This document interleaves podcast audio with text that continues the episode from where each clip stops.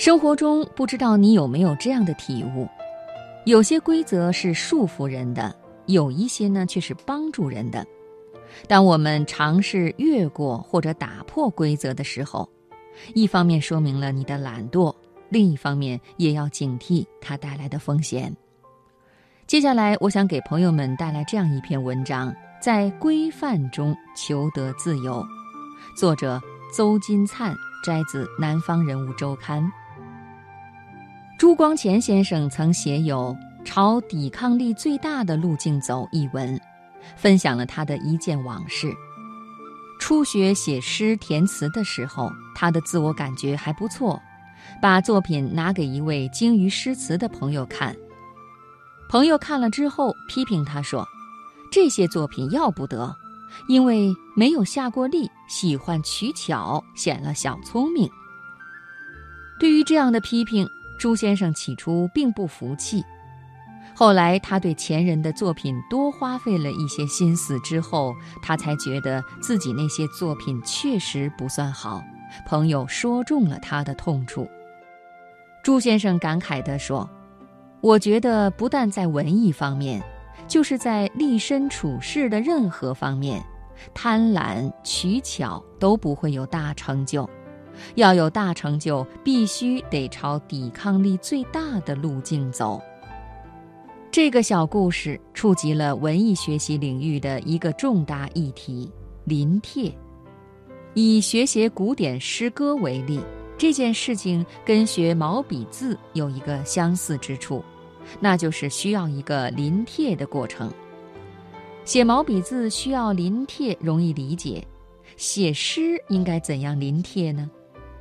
一点也不神秘，比如李白的诗“人分千里外，幸在一杯中”，这两句是不是跟隋末唐初诗人雨豹的“悲生万里外，恨起一杯中”有几分相似呢？跟李白一样，高适的诗句“功名万里外，心事一杯中”，也是在向雨豹致敬。李白和高适的这种做法，就是临帖的一种，也就是模仿前人。他们这几句诗算不上很高明的化用，却是非常典型的临帖例子。原因都在于习用前人的痕迹太明显。李白不仅完全用了雨报的句式，更是十个字里有五个字和雨报的诗相同。高适则是有六个字和雨报的一样。当然了，在实际的生活中，也有写毛笔字而不临帖，写诗而不模仿前人的情况。不可否认，在文艺创作上，或许有一些极其突出的天才是不需要临帖的。然而，在古典诗歌这个领域，这样做而能成名的天才还真没有。这是因为一个人要把文字连缀成诗文，必须先懂得文字的意义，以及掌握组织词句的纹理，这就需要一个读书、思考、模仿前人的过程。我们看到，绝顶天才如李白、李商隐、苏轼，都非常善于模仿前人。而且是在出入多家之后，形成了自己独特的风格，达到浑然无际之境。朱光潜先生朝抵抗力最大的路径走一隅，时可警示：人情莫不贪生怕死，好逸恶劳。学习这件事，在某种意义上是与人情作对，就和体育锻炼一样。需要反复征服惰性或路径依赖，在这个努力的过程中是不可能完全舒服的。